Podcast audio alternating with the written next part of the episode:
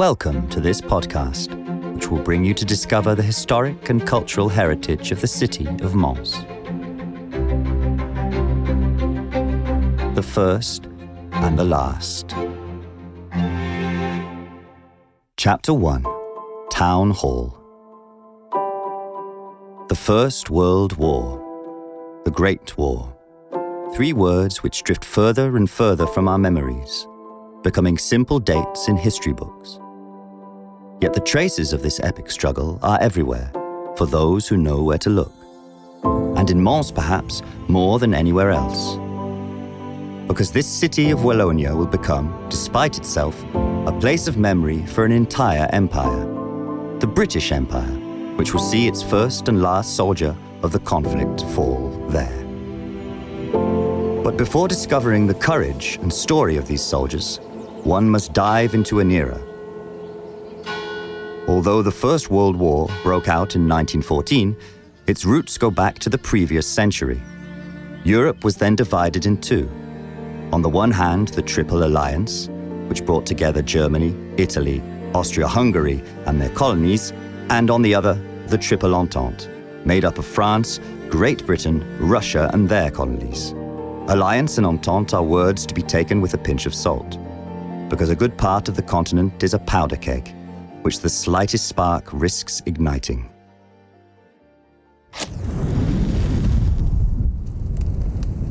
This spark occurred on June 28, 1914, when Archduke Franz Ferdinand de Habsburg Lorraine, nephew and heir to the Emperor of Austria Hungary, and his wife, Marianne of Sardinia, visited Sarajevo. Upon the announcement of this short stay in the Bosnian capital, a conspiracy takes place among the Serb nationalists of Bosnia, members of the terrorist organization, the Black Hand. While the Archduke and his wife travel the streets of the city, a grenade is thrown in the direction of their car from the watching crowd. It misses, and the grenade explodes behind them. But when another opportunity presented itself later in the day, one of the fleeing young conspirators, Gavrilo Princip, drew his gun and ran towards the car, hitting the Archduke in the neck and his wife in the abdomen. Austria, which immediately accused Serbia of being behind the plot, issued an ultimatum to its neighbor with the support of its ally, Germany, in July 1914. Russia, a great defender of Serbia, who shared a religious Orthodox history, bared its teeth. The escalation is fatal, and in a few days, declarations of war rain down. The countries of the two alliances take positions, with the exception of Italy. Germany rushes into battle, and following the Schlieffen Plan, the German army, posted at the gates of Belgium, gives the country an ultimatum, demanding the free passage of its troops to France. But on August 3rd, supported by Great Britain, which is keen to defend the neutrality of Belgian territory, the Kingdom of Belgium announces its categorical refusal and confirms its neutrality. Unaware of this sovereign decision, the German soldiers, in their belted uniforms and spiked helmets, crossed the border, crushing everything in their path. Britain could not ignore this transition, and wanting at all costs to avoid a bloodbath, declared war on Germany on August 4, 1914, sending its troops by boat to Belgium with the intention of joining the front line already held by the French army.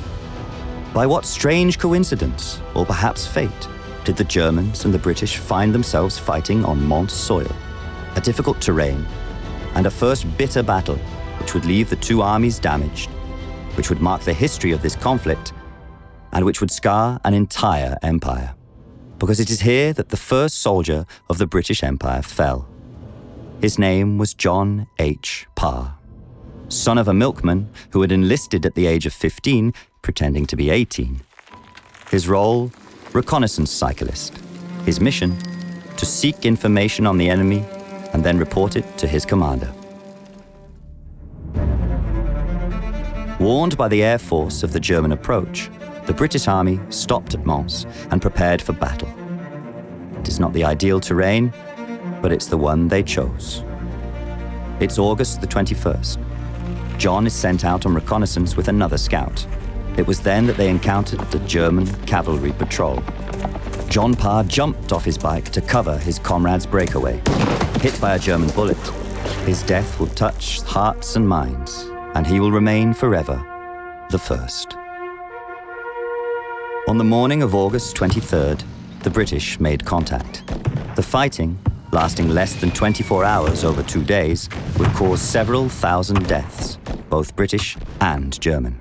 And already, on the evening of August 24th, three days after the first shot that snatched away John Parr, the battle moved with a forced retreat of the British. Silence descends, and for the people of Mons, the ordeal begins. Four years of occupation are to follow, and though the fighting has moved on, the bombings will not stop until the return of the clashes in 1918.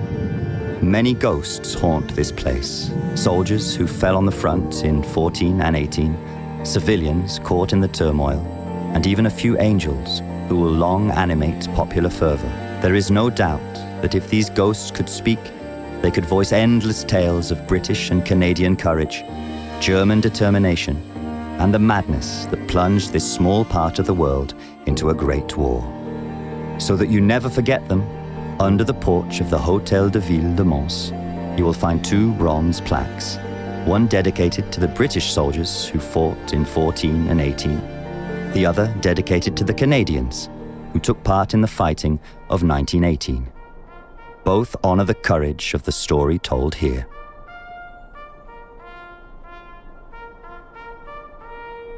Chapter 2 Road Bridge and Rail Bridge. Nimy, a quiet canal that connects Mons to Condé. Ideal for enjoying a gentle Sunday afternoon stroll on foot or by bike. Far to the left, the Grand Large, an artificial stretch of water, and on the right, several bridges connecting the two banks. A road bridge for cars, a rail bridge for trains. In 1914, these bridges are already in place, but are more than simple logistical means. They are strategic objectives. We are at the end of August. The French army is routed in the east, and the German soldiers are advancing. Orders are given. The battalion of the 4th Royal Fusiliers must slow the enemy advance so that the French armies can remobilize. They decide to stop off in Mons. The region is not favorable to combat, but its canal is an important strategic point. However, it is already too late to blow up the bridges. No choice but to fight. Fight to the death.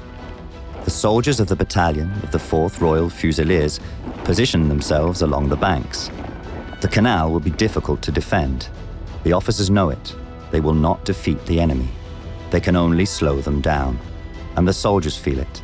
They are embarking on a difficult mission. 80,000 of them crouched behind barricades, in houses, on roofs, under thickets, preparing to face 160,000 German soldiers. To defend the road bridge and the rail bridge, two machine guns are placed under the command of Lieutenant Maurice James Dease. The soldiers dig in behind sandbags and makeshift barricades. The silence is heavy. On the morning of August 23rd, at 8 a.m., the first clashes begin at the Gare d'Obourg, a little further along the canal. The countdown begins. At 8:30 a.m., the soldiers posted between the rail bridge and the road bridge sight the first of the Germans. Even though they expect to meet the British, they are surprised by this professional army, in contrast to the Belgian soldiers encountered so far. And their impact shakes the German ranks. Taking advantage of the melee, the British push back a first wave and then a second, with the German column stretching back over several kilometers. Not before 11 a.m. will there be an artillery response from the enemy. And even though British soldiers manage to fire almost 20 shots a minute with their infantry, the losses begin to take their toll. On the railroad, Lieutenant Maurice James Dease counts his dead, and aided by Private Sidney Frank Goodley, is now alone in operating the railroad's machine gun. Wounded a first time, he remains at his post. When a second bullet hits him, still he fights on. At the fifth wound, debilitated, he is finally evacuated and would succumb in the ambulance before he could reach an aid station. At 1:10 p.m., the order to retreat is given. Reluctantly, the British soldiers leave this battlefield and the bodies of their friends to retreat in face of the enemy. Back at the railroad bridge, Private Goodley, galvanized by the courage of his commanding officer, who had just been evacuated by ambulance, volunteers to cover the retreat of the last few standing. The air is black, saturated with debris and dust. His eyes sting, and Goodley takes the place of his lieutenant at the sights of the machine gun. Alone in the face of thousands of German soldiers, exultant at the sight of the British retreat, he begins to fire. Goodley shoots for as long as he can, knowing that at best he will be taken prisoner and at worst, killed. Every second he snatches from the German advance increases the chances of survival for his comrades in arms. He stands firm, and when a bullet finally hits him, unable to continue firing but determined not to flee, he dismantles the machine gun and throws it into the water of the Nimy Canal to prevent the German army from turning the weapon on the retreat. He is eventually taken prisoner. A little further away, as British battalions retreat, the Germans cross the bridges and enter Mons. On their way, the devastation begins. They burn 108 houses and massacre 22 civilians. Taking hostages, whom they push in front of them with their gun barrels, they prevent any British response against them by using human shields. The fight has only just begun, but by their courage, Goodley and Dease, who allowed their sections to retreat towards Mons, received the first two Victoria Crosses of the Great War. Chapter 3 Angels The sun is at its zenith, the British retreat. They back down, reluctantly, but back down they do as their mission is not to vanquish the enemy, but to slow them down. And it works. A little further away, the routed French army take advantage of the impeded German advance offered to them by the British soldiers to regroup its troops. At 2:30 p.m., the British and Germans make contact at a place called La Bascule, a crossroads on the heights of Mons. The Germans test the strength of the defending forces who are hiding behind long barricades. Then, silence. At 4 p.m., the first German artillery shot rings out, the first of a long series that will only be brought to an end by darkness. It is the evening of August the 23rd. The fighting has raged for more than 14 hours. On both sides, the men are tired and have no time to bury their dead. Behind the British barricades, which still hold fast against the invaders despite being outnumbered, the order is given to be ready to fall back at 10:30 p.m. The 4th Middlesex, which was the first to face the Germans at Obourg Station that morning, and the rest of the 8th Brigade withdraw. Pursued by the German army, which threatens to cut their retreating lines and encircle them, they try to escape their assailant. The situation is serious, almost hopeless. The retreat turns into a disorganized flight. 4,000 men entrench themselves in a plain at the foot of Mont Panisel, which leaves them without cover. They are lost and no longer know how to reach their camp in this dark night in which the enemy hides. The British soldiers pray to St. George and invoke the archers of Agincourt. Around midnight, as the Germans prepare to finish off these routed soldiers, the sky clears, the clouds part, and under the amazed gaze of the British, angels armed with bows descend from heaven to drive back their enemies. What remains of the 8th Brigade make a safe retreat through this darkest night, guided by a divine force. In any case, this is what Arthur Machen, a British writer, will tell in a short story that he publishes, without warning of the fictional nature of his tale, in a newspaper for which he works. The story quickly turns to legend, taken up by the church to boost the morale of the troops on the continent. God is with the British soldiers, and victory is assured. Meteorological phenomenon, real miracle, or brave Mons folk. No one will ever really know what happened that night at Mont Panisel, ancient place of Druidic worship. But one thing is certain from the middle of this plain surrounded by hills breathes still the magic of the past. Chapter 4 Saint Symphorien Military Cemetery. On the morning of August 24th, the last British left Mons. All that remains here are the people of Mons, the occupier, the prisoners, and the dead. Two years after the start of the occupation, in 1916, the remains of thousands of soldiers who died in combat are still lying in makeshift graves. Jean Houzeau de Lehaie, an eminent botanist from Mons, learned from a soldier of the occupier's desire to requisition land to create a military cemetery. Jean Houzeau de Lehaie will voluntarily offer one of his plots, but on one condition. The bodies of British soldiers, who were to end up in a mass grave, can rest alongside the German dead, enemies in life, united in death. Located in a former quarry, the site offers a unique environment in the tradition of German forest cemeteries and has been maintained for more than a century by the Commonwealth War Graves Administration with delicacy and expertise. Place of many pilgrimages and reflection, the perennial beauty of the floral and rural decorations contrast with the blue stone stele and the dazzling white of the Portland stones. Here rests Private Parr, scout cyclist whom history will rename the first. Maurice James Dease and his legendary heroism. George Edwin Ellison, who will die from a sniper's bullet 90 minutes before the armistice. And the Canadian George L. Price, the last soldier of the British Empire to lose his life in this conflict.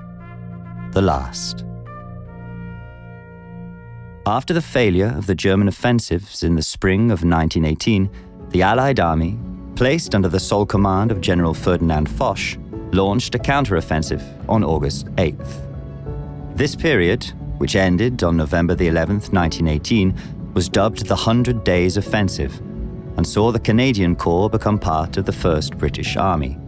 The occupier is retreating day after day, faced with the audacity and determination of the military corps.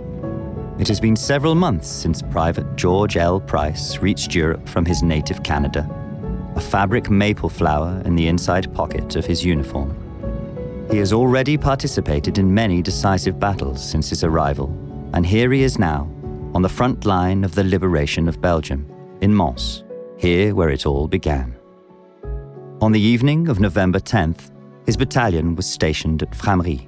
They were ordered to take the direction of Havre in order to secure the bridges of the Canal du Centre. On November the 11th, the battalion advanced, repelling the weak German resistance, who were, at this point, retreating. Price and his comrades in arms took position along the bridges at 9 a.m. and received an unexpected message. All hostilities would cease at 11 a.m. sharp. The men count down the minutes until the end of this war and can finally see the return to their homes, to those they love and whom they have not seen for so long. Price and five other soldiers decide to make a round of the houses along the canal while waiting for the signing of the armistice. To secure their position, they search the houses one after the other. But quickly, they notice German soldiers mounting machine guns along a wall overlooking the canal. Their battalion is in danger. Without hesitation, Price and his companions engage in combat. The Germans retreat, but Price is wounded by a sniper. It is 10:57 a.m. A young woman drags him inside a house and tries to treat his wounds, but he succumbs exactly two minutes before the end of the Great War. In his uniform was found the fabric maple flower, stained with a drop of his blood, and which we can now discover under glass protection, accompanied by these few words.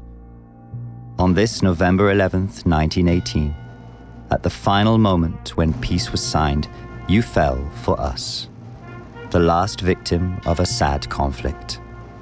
Thank you, George Price.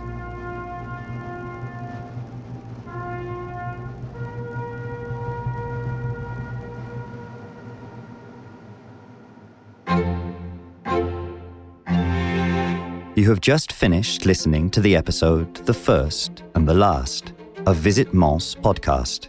For more information, join us on the website of the Mons Memorial Museum or visit mons.co.uk.